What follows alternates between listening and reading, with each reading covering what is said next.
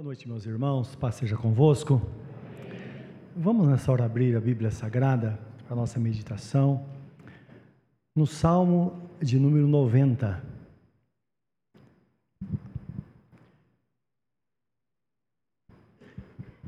Esse é um salmo escrito por Moisés. E tudo, tudo indica que foi num tempo assim muito difícil na vida dele.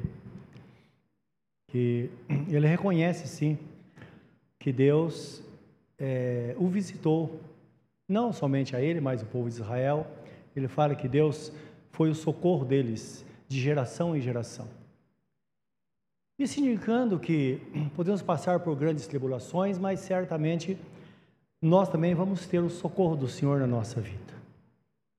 E quando nós pensamos aquilo que foi mencionado hoje na reforma protestante que aconteceu no, no ano de 1517, mais precisamente no dia 31 de outubro, quando, foi quando Lutero pregou na porta do, do templo as 95 teses de pontos que havia necessidade de mudança na igreja. Então, a partir daí, aconteceu a reforma. Não somente ele, mas outros reformadores estavam também, não é? Quando pensamos em reforma, nós não pensamos em fazer de novo, não é?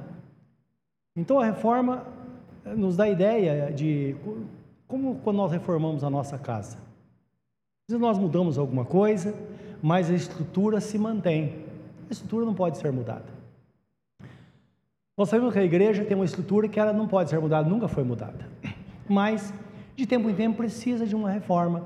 E o próprio Deus se incumbe disso, de mover as coisas para nos levar à presença de Deus. E creio que estamos vivendo um tempo que é, é bem provável que estejamos no ápice dessa situação. Precisamos também de uma visitação muito grande de Deus em nossas vidas, porque a mudança não é uma mudança organizacional, mas uma mudança que vem atingir o nosso coração, que nos leve bem perto de Deus. Então, se de repente nós estamos mudando o propósito, fugindo do propósito principal, nós somos chamados por Deus e lembra, Jesus Cristo disse que as portas do inferno elas nunca vão prevalecer contra a igreja de Deus. Isso nós cremos. Igreja de Deus somos nós que estamos no caminho. Aqueles, aqueles que foram transportados do reino das trevas para o reino do Filho do seu amor. Não está falando do mundo. O mundo jaz no maligno. Não é? Está falando de pessoas que foram lavadas pelo sangue do Cordeiro, pessoas que tomaram a decisão de servir a Jesus. Portanto, na reforma foi estabelecido pelos reformadores cinco pilares importantes que mantêm a igreja, que sustenta a igreja. E é interessante que é justamente os pontos que estava se distanciando. Então, nos cinco pilares, nós falamos da, é, da volta às Escrituras, à palavra de Deus. Então, somente as Escrituras, somente as Escrituras, porque sempre o homem teve as Escrituras e teve também outros escritos que motivava as pessoas na vida cristã. Então a pessoa, de repente, colocava algo que funcionava. A Bíblia nos fala em Efésios capítulo 4 que a igreja passaria por ventos de doutrina. Então, o vento de doutrina não é uma heresia, mas é um vento. É algo que passa, vem e passa. Mas nós não podemos firmar a nossa vida sobre aquela situação e achar que aquilo vai permanecer. Um exemplo: Teve uma época, vocês irmãos se lembram, que é uma coisa espetacular, que existiam algumas pessoas, alguns pastores, eles oravam e as pessoas tinham obturação é, dentária em ouro. Os irmãos se lembram disso? E era inquestionável, porque eu, eu vi isso, não é? Mas depois, de repente, muitas igrejas estavam aderindo àquela situação. De repente Deus usou alguém numa situação lá, só para mostrar o seu poder, mostrar que Ele pode todas as coisas, mas de repente, é, algumas pessoas tentaram colocar isso como doutrina. Isto é, doutrina é aquilo que permanece, não é? e na concepção bíblica não, mas na, na concepção desse, desse, dessas pessoas, era algo que ia permanecer. Aí começaram a orar, orar, orar, e não acontece mais nada, tem que voltar ao dentista, não tem jeito. Vento de doutrina, não é? Porque doutrina bíblica é tudo aquilo que diz respeito aos sacramentos estabelecidos pelo Senhor, que são pontos básicos que interferem na nossa vida cristã, porque diz respeito à obra da redenção. Então tem que ser algo muito sólido, não é? Então, somente as Escrituras. A nossa vida deve ser pautada pelas Escrituras sagradas. Escrituras sagradas. Se está escrito, está escrito. Então devemos ir pela Escritura. E nós sabemos que a Escritura, a escritura Sagrada, muitas vezes, em algum texto, não se pode dar uma interpretação literal ao texto. De repente, um texto que é simplesmente um simbolismo, é uma parábola que nós devemos pensar. O apóstolo Paulo escrevendo aos Colossenses, ele fala o seguinte: devemos servir a Deus com inteligência. Então, de vez em quando eu falo, ah, não basta ser crente, tem que ser inteligente, tem que pensar, tem que é, é, examinar as Escrituras e, e, ver se de fato tudo que estão fazendo está de acordo com a Bíblia Sagrada, porque às vezes pode funcionar muito bem, mas não está de acordo com a Bíblia Sagrada, então devemos deixar fora. Em segundo lugar, foi estabelecido que, como diz a Bíblia, né, foi uma defesa da Bíblia Sagrada, que a salvação é somente pela fé, através da graça de nós, ou pela graça através da fé em Jesus Cristo. Não é? Como está escrito em Efésios 2, 2 1 em diante, que diz, 2,8: Pela graça sois salvos por meio da fé, isso não vem de vós, é dom de Deus, não vem por obras para que ninguém se glorie. Então, somente pela fé. Embora Todos nós sabemos que a fé precisa ter vida. Portanto, a vida de fé deve ser acompanhada de obras. Como disse Tiago, se uma pessoa vem a você, ela está com a barriga vazia, não adianta você botar a mão sobre ela e dizer, vai, Deus te abençoe. Isso não é suficiente. Então você tem que dar comida para a pessoa.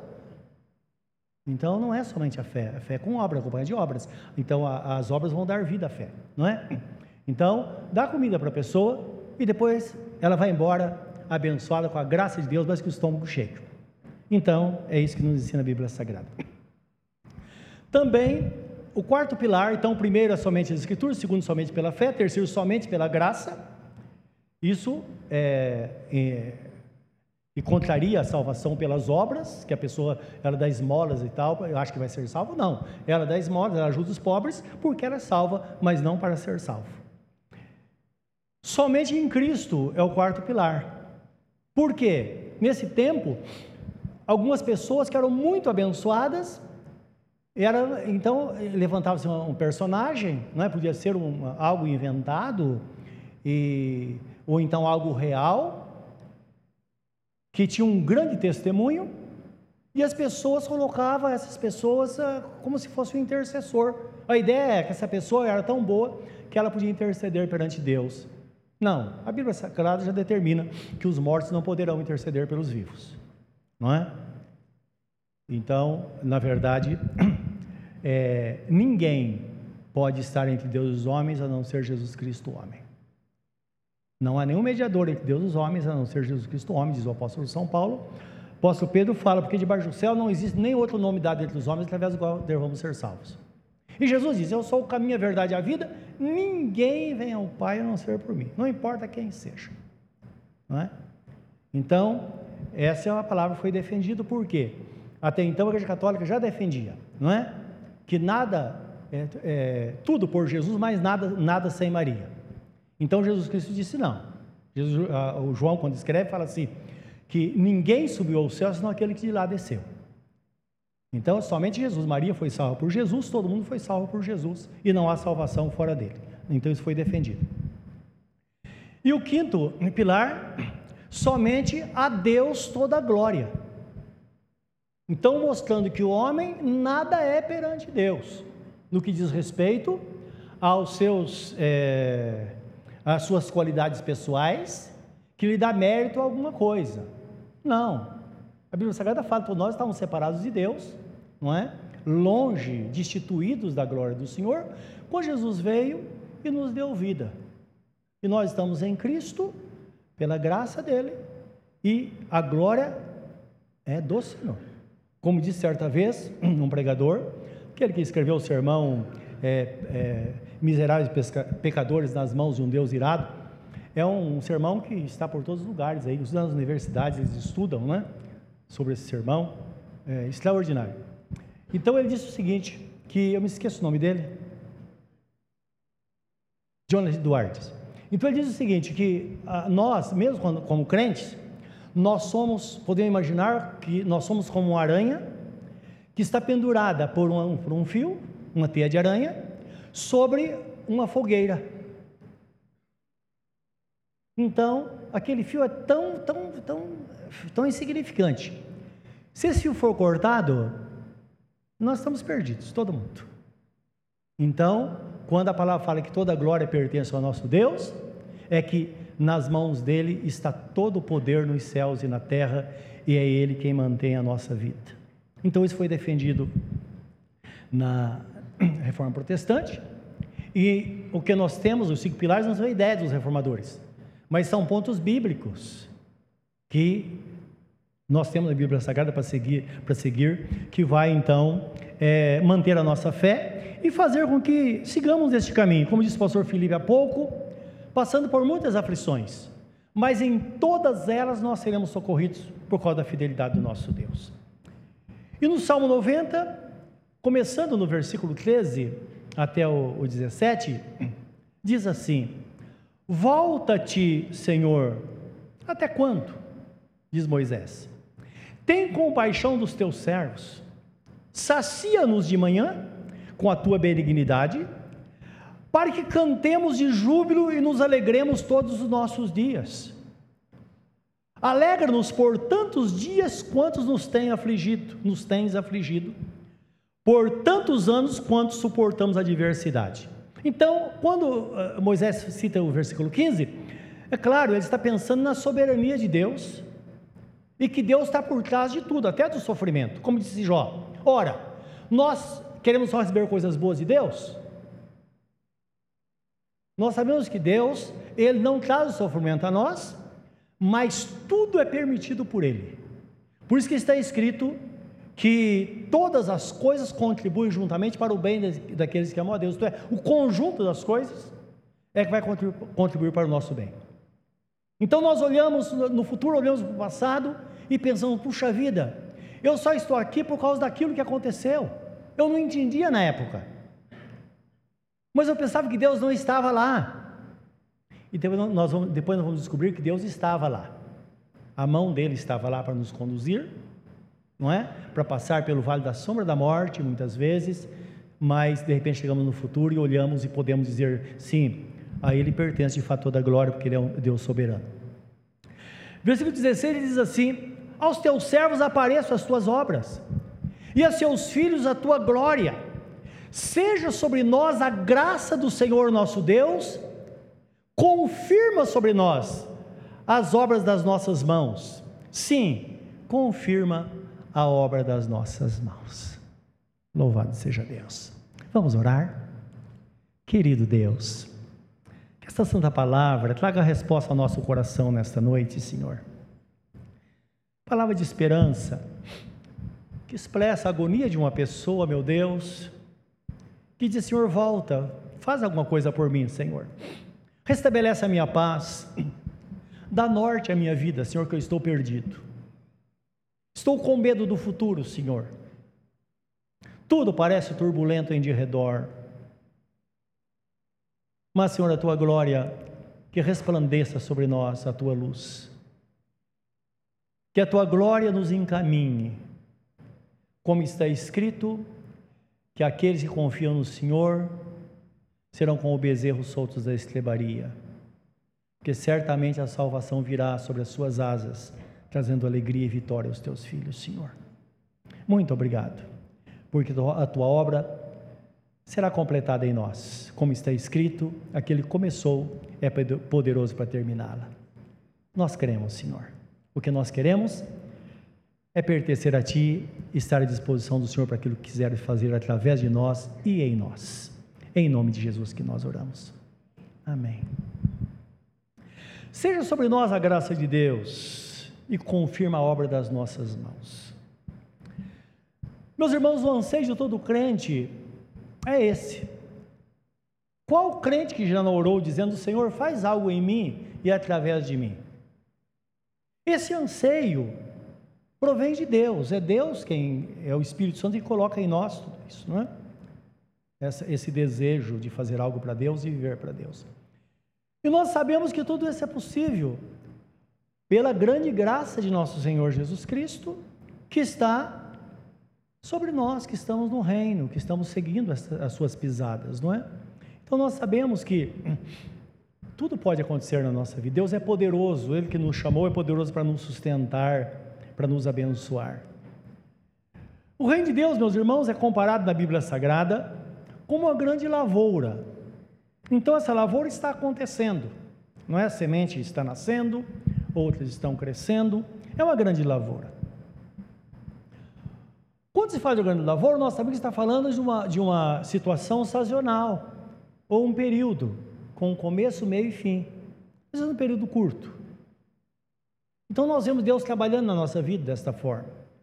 Quando a Bíblia Sagrada fala que nós daremos o fruto da estação própria, é exatamente isso.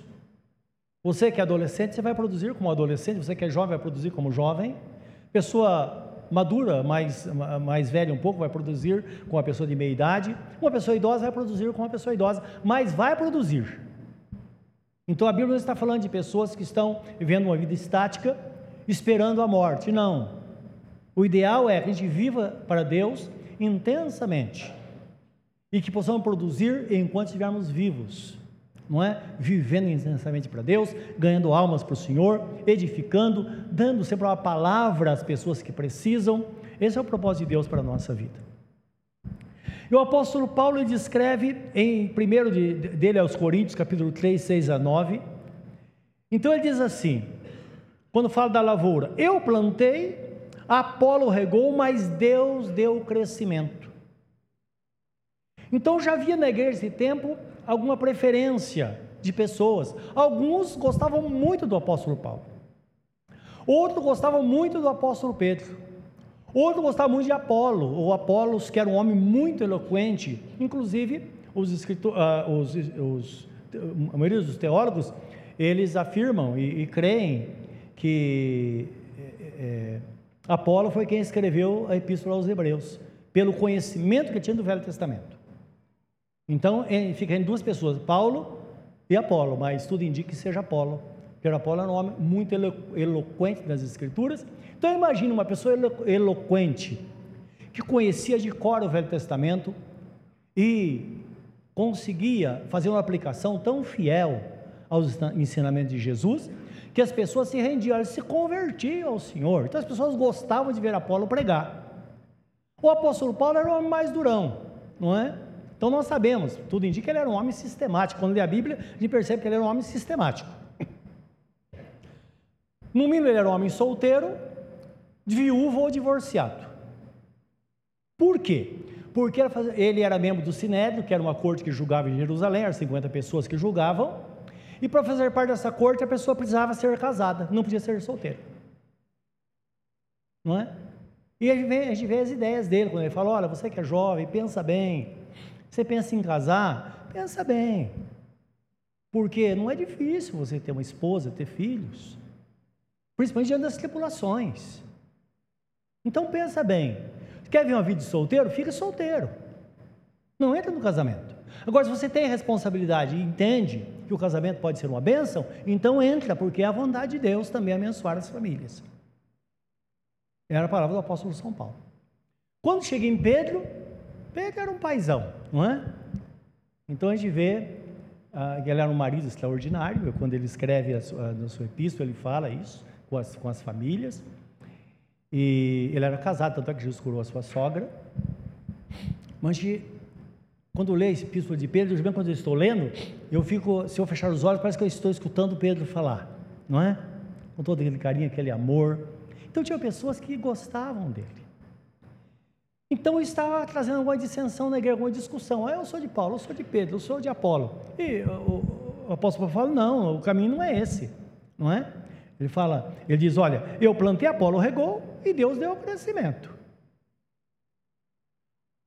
E no versículo 17, o versículo 7, ele fala assim: pelo que nem o que planta, nem o que rega é alguma coisa, mas Deus que dá o crescimento. Então isso é importante entender que na igreja de Cristo há um pé de igualdade entre todos. Todos nós nos edificamos. Se nós analisarmos, nós não vamos perceber tanto no grupo pastoral, entre, entre os presbíteros, os diáconos, todos vocês como membros da igreja, cada um tem uma qualidade. E às vezes nós vemos pessoas na igreja que ela não aparece de forma alguma, mas é uma verdadeira, verdadeira ganhadora de alma, um ganhador de almas. Aquela pessoa que está perto, que está junto, pessoa que ora, pessoa que busca a presença de Deus de fato. E quem não se lembra da pessoa que o conduziu a Cristo, que preparou o caminho, não é verdade? Eu tenho uma pessoa na minha mente que eu não me esqueço desse, desse irmão, nunca me esqueci. Quando eu tinha cerca de 12 anos, por aí 12, 13 anos, ele tinha mais ou menos a minha idade. Ele chamava, chamava Clarisval. E o Clarisval era um tormento na minha vida. Por quê? Ele tinha a minha idade. E sabe aquele dia que você não quer ir para a igreja? Um dia de jogo, ou coisa assim. É, não queria. Mas dava aquela hora, meus irmãos. Eu só via ele assobiando perto de casa. Eu falava, já vem de novo. E ele muito amável. Falava, mas nem me arrumei aí, não tem problema, eu espero você. Não tinha jeito. Hoje eu é um grande pastor no estado do Paraná e eu louvo a Deus pela vida dele, não é? Eu fico pensando, será que se ele não insistisse tanto comigo, eu estaria na presença de Deus hoje? Sei lá. Dá para saber. Então, ele fez parte da minha vida, Deus usou. Claro, depois disso, muitas pessoas, mas ele foi num tempo extraordinário, um tempo certo. E todos nós lembramos disso. Então, nisso, às vezes eu fico pensando no meu pastor na época, pastor Arlindo Justino, homem de Deus, e eu fico pensando nele, quem era mais importante na minha vida? Os dois eram importantes. Eu tinha 12 para 13 anos de idade, quando Deus falou comigo, estava no fundo da igreja em pé, e esse pastor estava pregando, e num dia comum, não sei o que aconteceu, de repente, sabe quando você, acontece algo com você, como se fosse um passamento, uma coisa assim, eu me vi no lugar dele. Eu levei um susto. Ali, Deus me chamou para o ministério. Eu tinha 13 anos de idade, mais ou menos. E hoje, quando eu lembro, eu tenho as mesmas características dele em tudo. Então, houve uma influência. Mas, ah, se não fosse o, Clariva, o Clarisval, não é? Então é desta forma que Deus age na igreja, isso que o apóstolo Paulo ele tenta nos ensinar, meus irmãos, no momento, momento como esse, da importância de cada um de nós no reino de Deus. Versículo 8 ele fala: Ora, o que planta e o que rega são um, e cada um receberá o seu galardão segundo o seu trabalho, porque nós somos cooperadores de Deus, vós sois lavoura de Deus, e edifício de Deus sois vós. Então, mostrando que na verdade, tudo que fazemos nessa terra, nós teremos a recompensa no reino de Deus também. Às vezes eu animo algumas pessoas que passam, sabe que os problemas familiares eles existem. De vez em quando a gente encontra algumas pessoas que elas sofrem muito, que às vezes tem uma pessoa doente em casa, e às vezes um pai, uma mãe, às vezes uma família grande, tem quatro, cinco irmãos, mas não sei o que acontece, que parece que todo mundo joga a dificuldade em cima de uma pessoa só. É aquele filho ou filha que tem que estar lá, que tem que cuidar e as pessoas falam que vão dividir a tarefa, depois não divide nada, não é?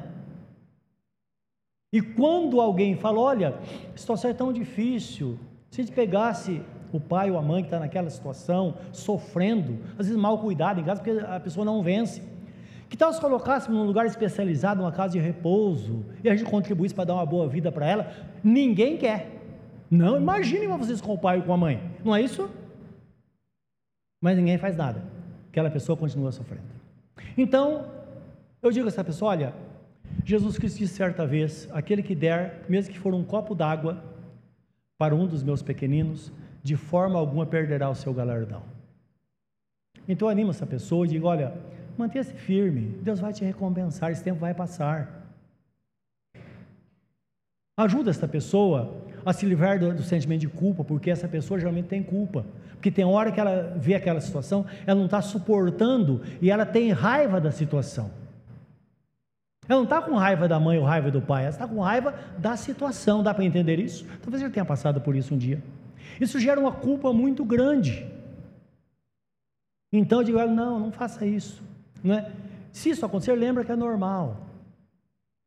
Jesus disse: irai-vos, mas não pequeis. Não é? Não se põe o sol sobre a sua ira. Tem hora que você pensa, você se irrita com a situação, mas se ficar quieto é melhor. E colocar nas mãos de Deus, porque certamente a recompensa vem do Senhor. Isso, meus irmãos, é algo glorioso. Então nós somos cooperadores de Deus. E lembra que você é um cooperador de Deus nessa terra.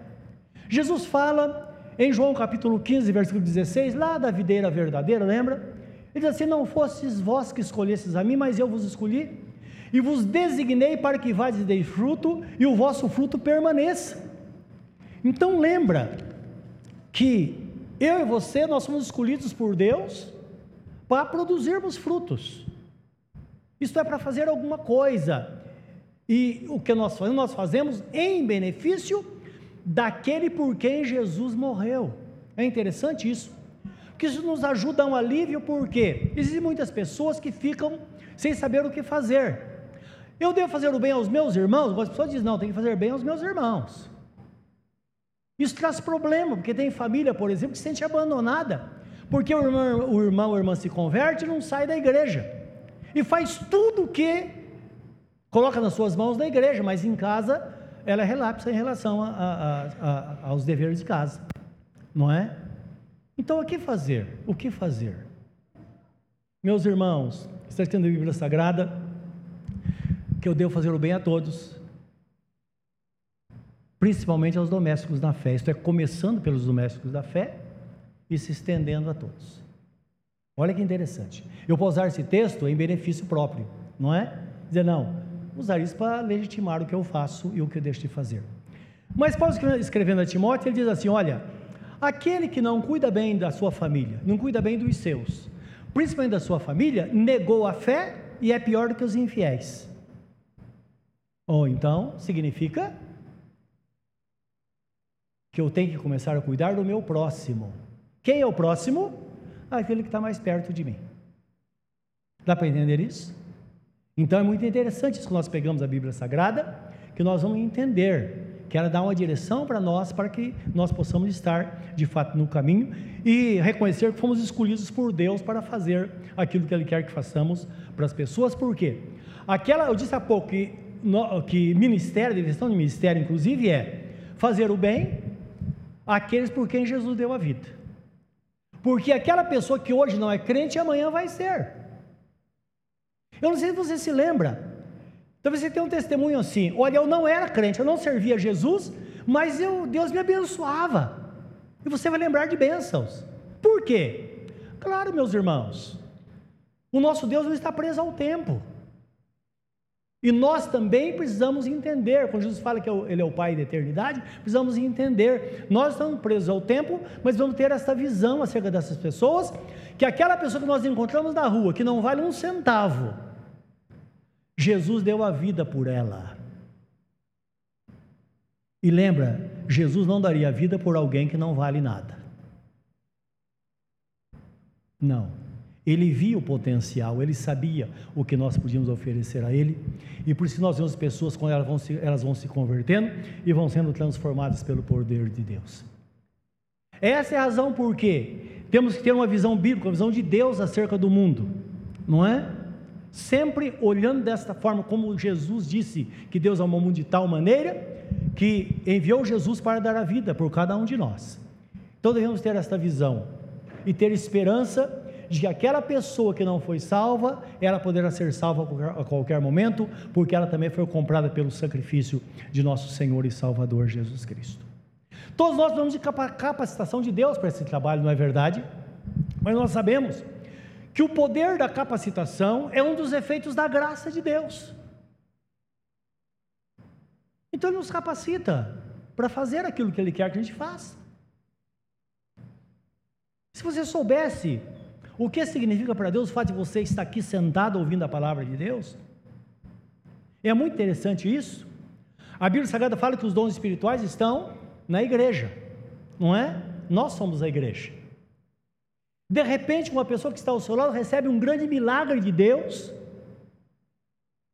E ela pode até falar: Nossa, vai na minha igreja, meu pastor é uma bênção. Eu recebi um grande milagre de Deus lá. E Deus fala: Filho, filha, deixa de ser ingênua. Pessoa que estava ao seu lado foi usada por mim para que você recebesse esta bênção. Dá para entender isso, meus irmãos? É essa forma que Deus age. Nós somos como ovelhas do Senhor, e até interessante, porque a Bíblia Sagrada, quando fala dos pastores da igreja, está fazendo alusão, porque não são espécies diferentes, não é? Quando fala de ovelhas, está falando de ovelhas. Então o pastor seria diferente das ovelhas. Não, nós não somos. Está falando daquela ovelha mais experiente que coloca um sino no seu pescoço, ela vai à frente balançando o sino e as demais vão atrás. Essa é a definição da liderança cristã aqui na terra. E podemos pensar nisso sem medo. Sabe por quê? Tendo esta compreensão, todos nós vamos respeitar, porque todos nós somos da mesma essência. Como diz no livro de 1 Coríntios capítulo 10, versículo 16 e 17, todos nós participamos do mesmo pão, porque nós fazemos parte do mesmo pão. Isto é, nós fazemos parte da mesma essência. Todos nós dependemos de Deus, todos nós recebemos a capacitação de Deus para a obra que Ele tem estabelecido, para a nossa vida. Hebreu fala sobre a multiforme graça de Deus, não é da riqueza, a forma que Deus usa pessoas, abençoa pessoas, obras que ele faz, obras diferentes do coração de cada um, tudo partindo do princípio. Quando os discípulos estavam reunidos e eles estavam muito tensos naquele dia, muito tensos, antes da ascensão, e um dos apóstolos disse: Senhor, Jesus está falando da, da, do futuro, das coisas que iam acontecer, e ele disse: Olha, o senhor vai restaurar o reino a Israel nesse tempo? E Jesus parou e disse: Não vos compete tocar nesse assunto, porque são coisas que pertencem ao Pai. No determinado tempo, tudo vai acontecer. Mas quanto a vocês, vocês receberão o poder do Espírito Santo e serão minhas testemunhas em Samaria, Judéia e até os confins da terra, até Ferraz Vasconcelos, né? Que para eles eram os confins da terra. E aqui nós estamos. Então, a forma que Deus age na nossa vida é assim, meus irmãos. É o propósito de Deus que a forma que ele trabalha em nossas vidas. O apóstolo Paulo testifica isso, testifica isso em Coríntios, primeira epístola de Paulo aos Coríntios 15, 19 e 10, ele diz assim: Eu sou o menor dos apóstolos, que mesmo não sou digno de ser chamado apóstolo, porque persegui a igreja de Deus, mas pela graça de Deus sou o que sou, e a sua graça para comigo não foi vã. Antes trabalhei muito mais do que todos eles, todavia, não eu, mas a graça de Deus que está comigo. Então nós conhecemos bem o apóstolo, não é? Ele estava sendo confrontado, porque as pessoas diziam, poxa, claro, as pessoas tinham inveja, algumas pessoas tinham inveja, inveja dele.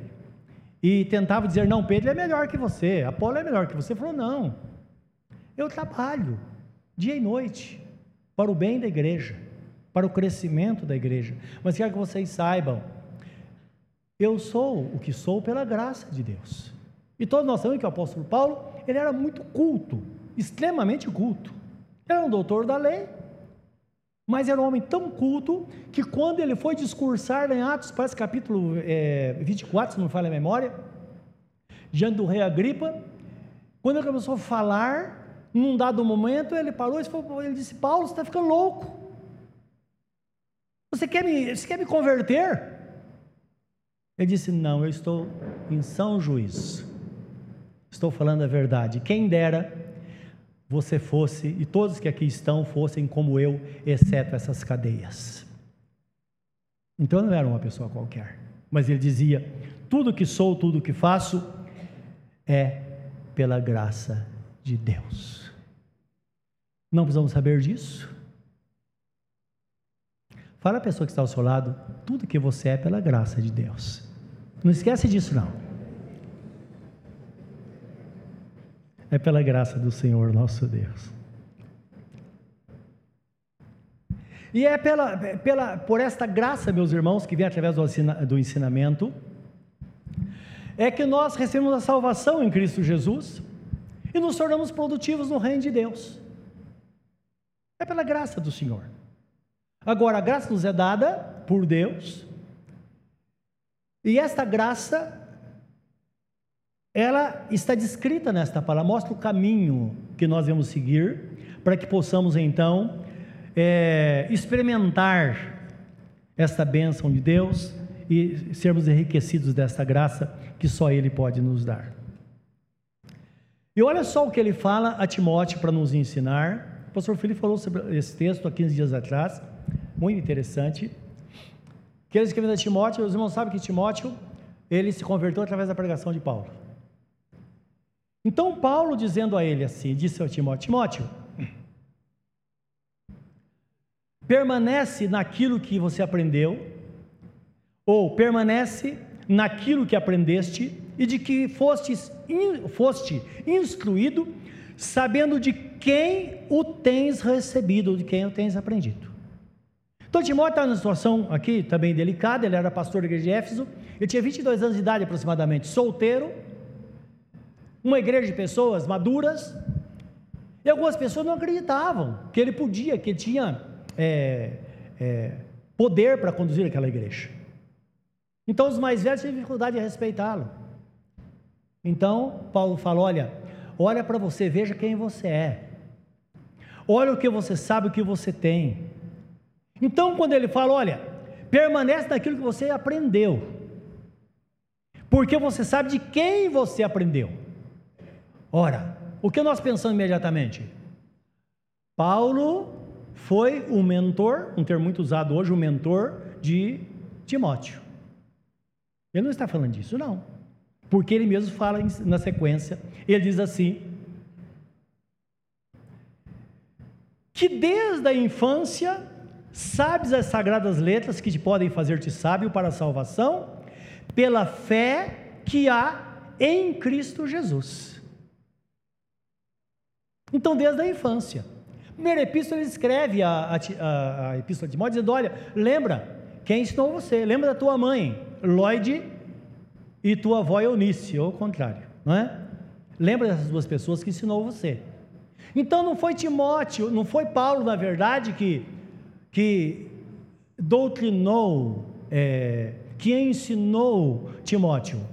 Foi a avó e a mãe. Olha que interessante.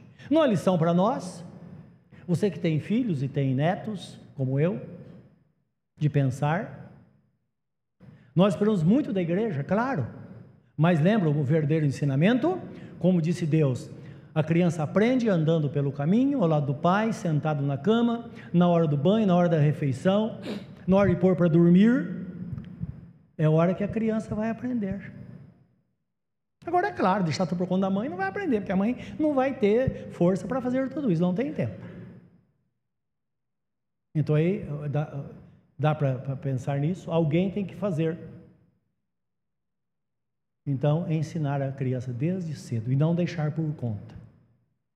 E é comum, meus irmãos, na igreja, em nossa igreja, pessoas, crianças, às vezes chegar ou é, para os pais e falar: pai, mãe, escuta, tem uma festa lá na minha escola e querem me fantasiar de Halloween. Eu posso? A mãe fala: pode, imagina, isso é coisa, não tem nada a ver. Procura saber o significado de tudo isso para você ver se pode. Você vai descobrir que não. Que é uma alusão aos demônios, a coisas que, que, que, que, que desagradam a Deus. Ah, mas tem uma festa lá de Cosme e Damião. Eu devo participar? Como aqueles doces? Você tem que ir pela Bíblia. A Bíblia fala, fala que tudo, todo o alimento é santificado pela palavra e pela oração. Filha, você pode comer, mas ora antes. Consagra ao Senhor. Dá para entender? Então não deixar correr solto. Não é? E muitas outras coisas. Eu me lembro que um dos meus filhos, o mais velho, quando era bem criança, um dia ele chegou para a mãe e falou: Mãe, o, o meu avô vai para o inferno, né? Como que vai para o inferno, filho? Ah, porque ele fuma. Aí ela ensinou para ele todo o caminho, não é? Mas alguma coisa aconteceu ali. O meu neto Dan, quando era bem pequenininho, muito pequenininho, um dia ele entrou na igreja e ele viu um pedaço, um toque de cigarro em algum lugar, pessoal que estava trabalhando aí, deixou em algum lugar, e ele pegou e falou: Tem gente fumando nessa igreja. Tem gente fumando nessa igreja. Ah, se meu avô souber disso. Se a criança precisa saber, ela tem que saber a diferença entre as coisas. Os irmãos estão entendendo? E é desta forma que a criança vai aprender. Então Timóteo aprendeu. Então, quando vê na Bíblia a vida de Timóteo, o sucesso que ele teve, não é? Como ele venceu a sua juventude, ele era um jovem, talvez como você, um cara solteiro, pensava no futuro, e de repente não esperava. Ele jamais imaginava que com 22 anos ele seria pastor de uma igreja tão importante quanto a igreja de Éfeso. Mas Deus pode fazer. As coisas acontecem num piscar de olhos. Nós precisamos estar preparados e saber que quem nos capacita é Deus. Agora, é claro que uma pessoa, uma criança que, que foi ensinada nos caminhos do Senhor, é claro que ela vai ter probabilidade muito maior de andar nos caminhos do Senhor e desfrutar das bênçãos do Senhor, até porque Satanás vai frustrar o seu plano acerca dos nossos filhos e acerca dos nossos netos. Então lembra que é um princípio estabelecido na Bíblia Sagrada. Por quê? Somente as Escrituras. E todos os princípios que nós seguimos, quer sejam espirituais, quer sejam morais ou éticos, nós vamos recebê-los pela palavra de Deus. Deus dá direção a nós a isso. Então o texto fala assim: toda a Escritura, estou lendo segundo de Paulo, ah, de Paulo a Timóteo 3, 14 a 17, versículo 17 diz assim: toda a Escritura inspirada é proveitosa, proveitosa para ensinar, para repreender. Então todos nós, desde criança, já sabemos o que é certo e o que é errado. Para corrigir. E a correção não é reprovar, mas é indicar o caminho, não é corrigir. E para instruir na justiça para que o homem de Deus seja perfeito e perfeitamente habilitado para toda boa obra. Então, o propósito de Deus é esse: que temos uma vida plena na presença dEle, deixando que Ele haja em nós e através de nós. Esse é o caminho legítimo, meus irmãos, para que sejamos de fato abençoados e abençoadores. É uma palavra que diz respeito a nós, a nossos filhos e todos aqueles que estão longe, como está escrito, não é todos poderão receber esta bênção de Deus. Seja sobre nós a graça de Deus, meus irmãos, e que Deus confirme as obras das nossas mãos. Que os nossos descendentes, nossos filhos, sejam homens e mulheres de Deus. Que os nossos netos sejam homens e mulheres de Deus. Deus prometeu abençoar até mil gerações daqueles que temem o nome dEle é trabalhoso, mas vale a pena, nós sabemos que vale a pena. Não é que Deus é fiel para fazer a parte dele. Assim sendo, meus irmãos, precisamos estar preparados para viver a vida cristã. A palavra diz que nós devemos nos esmerar no conhecimento da palavra para que sejamos habilitados. Nos esmerar. Os irmãos sabem que é assim tudo que nós fazemos. Quando for tirar sua habilitação, você precisou fazer muita coisa para aprender a parte teórica, a parte prática do trânsito. Então você foi habilitado, não é? Se você foi prestar um concurso, há poucos dias teve, por exemplo, uma prova da OAB para eh, habilitar os advogados. E quanto sofrimento, não é? Mas você se preparar Uns conseguem, outros não. Os que não conseguem, diz: Não, eu preciso me esmerar no estudo. Eu relaxei, preciso me esmerar. Então, esmerar é debruçar sobre e até aprender, até para que de fato possa uh, obter esse crescimento, para que possa se fortalecer na fé, porque a fé vem pelo ouvir ou ler a palavra de Deus.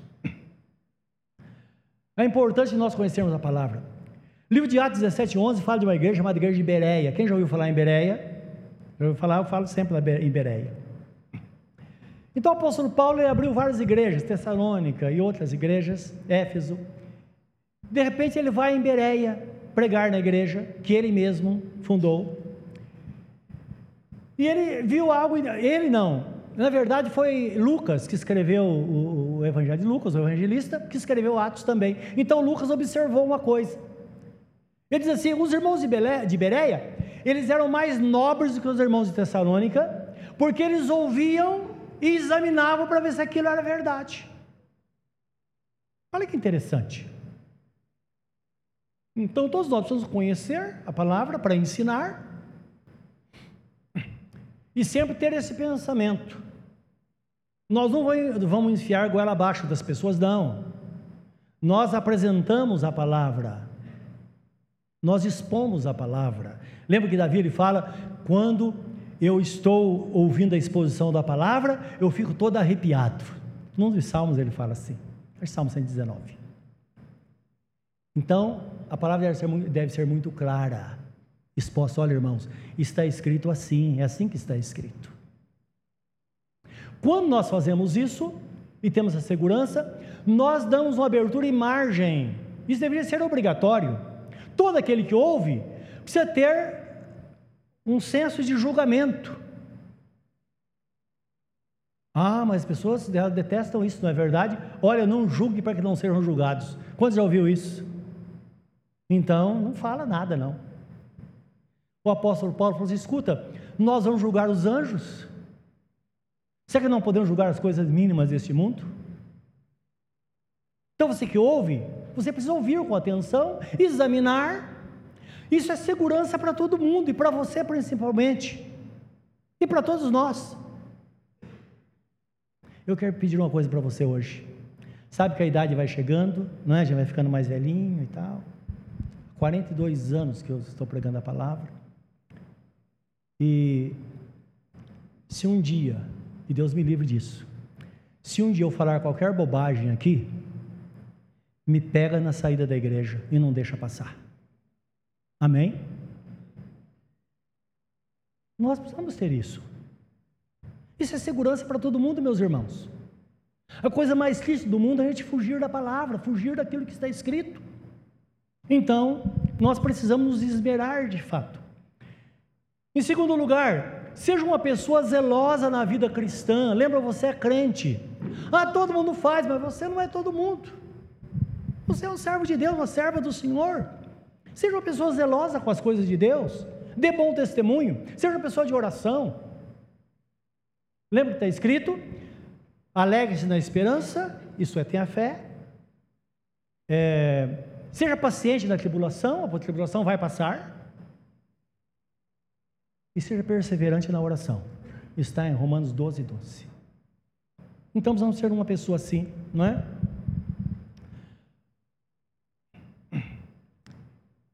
Então, quando nós pensamos na nossa vida de zelo, devemos pensar no sacrifício de Jesus, aquilo, aquilo que ele fez por nós. O que nós não precisamos fazer por ele? né, devido a tanta coisa que Ele fez por nós, a vida que Ele deu por nós. Em terceiro lugar, não se prive da graça de Deus. Então, esses, esses, essas palavras eu tirei do livro de Hebreus, do capítulo 12, quando fala da filiação. Aí, a partir do versículo 13, começa palavra começa a falar: sem, sem santificação ninguém verá Deus, não é? Separa-se do mal, dedique-se a Deus, seja um crente realmente para valer. E não se prive da graça de Deus, isto é, Precisamos aproveitar as oportunidades para que possamos ser abençoados e abençoadores. E nesse texto fala que uma das coisas que pode fazer com que nos privemos da graça de Deus é quando alimentamos raiz de amargura no nosso coração. Vamos ter consciência que nós vamos ter problemas, as tristezas virão, nós seremos ofendidos muitas vezes, mas tudo isso vai passar. Lembra que Jesus Cristo disse, Estevão também disse: Pai, perdoa-os porque eles não sabem o que estão fazendo. Então vamos guardar, guardar isso no coração para não nos privar da graça de Deus. Em quarto lugar, não negocie a sua vida cristã, as promessas de Deus para a sua vida. Não procure facilidade para a sua vida. Existem valores que não podem ser negociados, meus irmãos. E o mundo está aí para oferecer. Nós não podemos fazer isso.